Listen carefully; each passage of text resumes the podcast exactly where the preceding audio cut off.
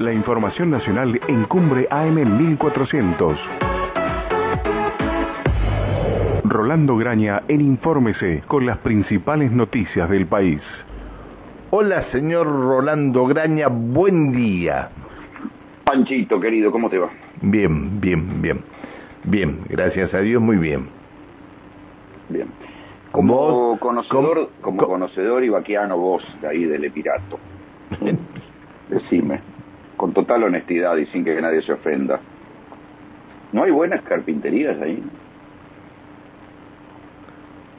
¿Carpinterías acá? Sí, hay buenas. ¿Hay buena carpintería? Sí, sí, hay buenos hay- carpinteros. Hay carpinteros, hay ejemplo, espera, carpinteros. espera, a ver, seguime en esta. Y, por ejemplo, hay madera, porque yo vi que hay bosques y hay pinos y hay bosques plantados, esa madera se utiliza. Sí, por supuesto que se utiliza. Bien.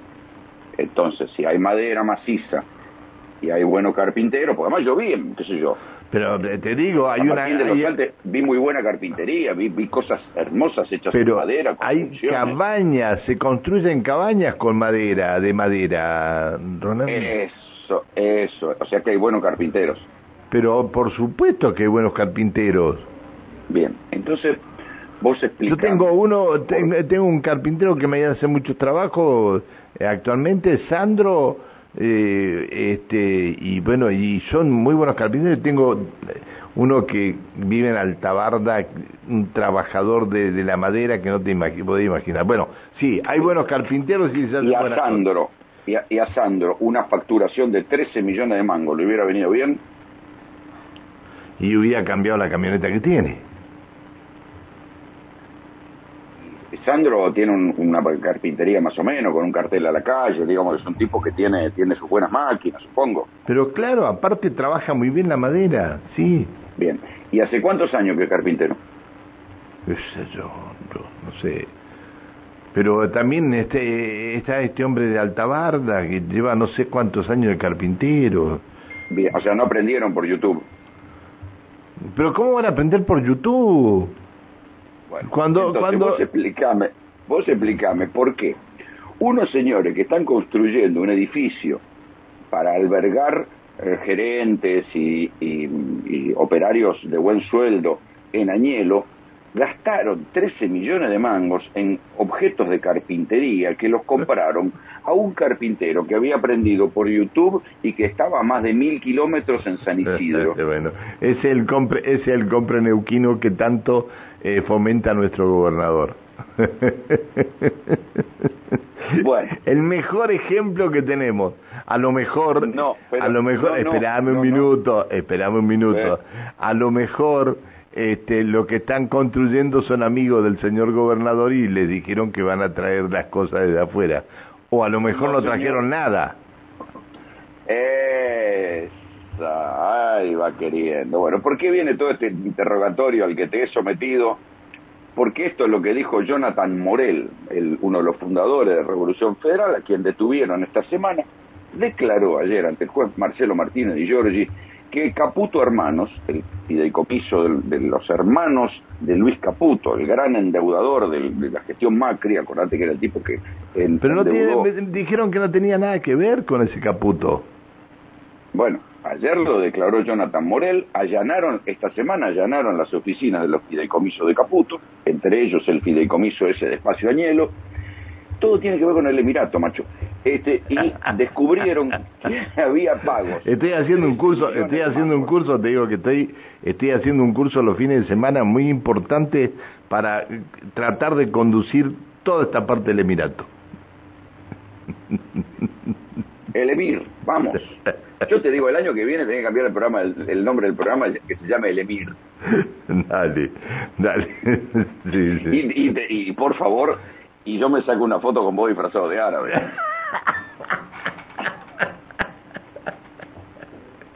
Ay, Ahí Dios. tenés que pedirle a alguno que vaya a Qatar que te traiga un disfraz de árabe. Ay, tengo mi amigo, por yo favor, te voy a decir algo, te voy, te voy a decir algo.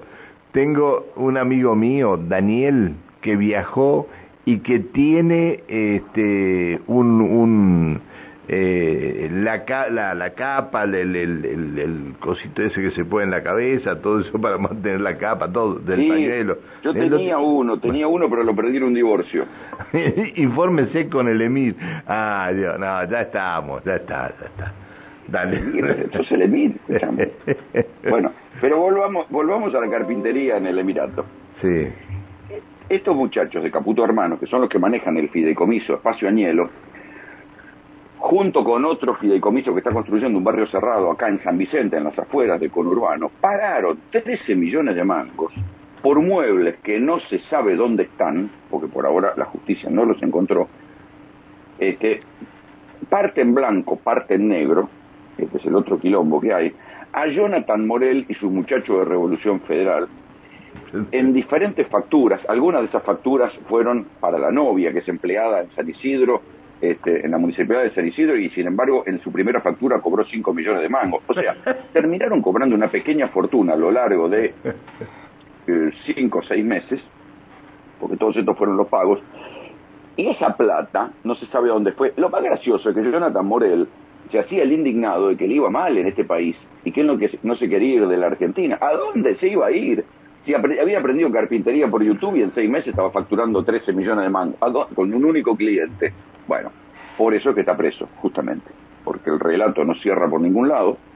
Y ojo con lo que puede pasar con los, los hermanos Caputo. Hasta ahora, claro, los, los de Revolución Federal son perejiles en esta historia, son este, personajes menores. Lo que eh, sospechan desde, por supuesto, desde el entorno de Cristina Fernández de Kirchner, pero también la justicia, porque hasta ahora todo era una acusación que hacían los, los, los, abogados de Cristina. Ahora es directamente una hipótesis de la justicia que los hermanos Caputo, en especial una señora que se llama Rosana Pía Caputo, fue la que gestionó y tomó contacto con Jonathan Morel y a través de ese canal se hicieron pagos de 13 millones de mangos que buena parte de esa plata se retiró por ventanilla en efectivo, o sea, se puso en negro, y con esa plata en negro se hicieron otros pagos a otros actores y agitadores que eran los que estaban con las orcas, con las bolsas negras, con las antorchas, y en ese entorno estaba Brenda Uliarte, que es la esposa de Sabán Montiel, que fue el que le acercó la pistola a la cabeza de Cristina y gatilló y la bala no salió. No hay todavía un vínculo directo de pago, no, aparece entre Jonathan Morel o los que manejaban la plata y Brenda Uliarte. No lo pudieron ni, ni Sabán Montiel. No se pudo comprobar. Por eso yo creo que con buen criterio la justicia investiga por separado las causas. Porque una cosa es la agitación política contra, em, digamos, la agitación política y el clima de odio, digamos, se llama intimidación pública la acusación que hay contra los de Revolución Federal. Insisto, están presos. Y está presa incluso la hija del Coco Basile por esto. Y otra cosa... Ah, la hija del Coco Basile pidió, pidió que la dejen porque tiene que cuidar a su papá. Sí, eso dicen todos. por ahora está adentro. Sí, seguramente la van a soltar porque no lo que hay de, parte de ella son scratches y, amenazas pues, proferidas en un, en un contexto de un chat. Yo creo que a ella la van a dejar porque no, hay, no hay amenazas reiteradas, ¿no? Entonces me parece que eh, esto es lo que va a pasar.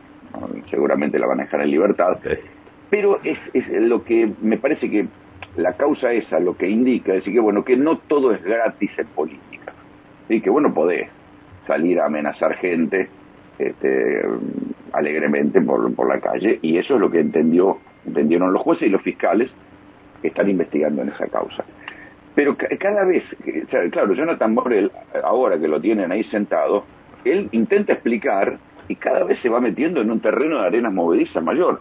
Porque cuando, en un momento incluso yo lo entrevisté, pregunté, le dije, ¿usted tiene una transferencia, un millón setecientos cincuenta mil pesos? Me dijo, sí, sí, pero bueno, caputo hermano, es un fideicomiso, qué sé yo. Pero cuando la UIF empezó a analizar las cuentas de Jonathan Morel, era como el aloe vera, cada vez le aparecían más propiedades, en este caso no eran propiedades, sino más plata por las, transferencias de cuentas, y a la novia, y a la socia, y a este, y al otro, y él ayer en la indagatoria reconoció que eran 13 millones de pesos.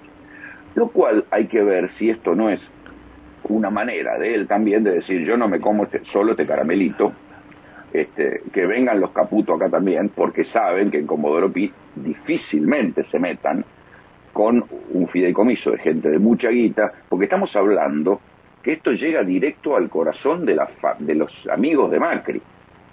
Acordate, Luis Caputo es el primo de Nicky Caputo, el dueño de Mirgor, el amigo del alma de Macri, el que pagó el rescate cuando Macri estuvo secuestrado. Bien.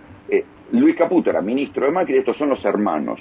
También que son muchos hermanos, pero viste, es, la mesa familiar. Bueno, pero vos no podés ser responsable por lo que haga tu hermano.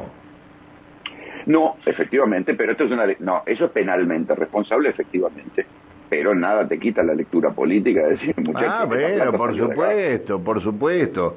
Eh, eh, a ver, acá eh, han separado a un este a un funcionario este, del gobierno separado no por el gobierno sino porque la justicia lo, lo, lo, lo este, fue denunciado por abuso y todo lo demás y este, es un protegido del gobernador y el hermano, pero eh, hay otro hermano que es candidato y no tiene nada que ver con esto. Eh, a ver, entonces no podemos cargar contra todo.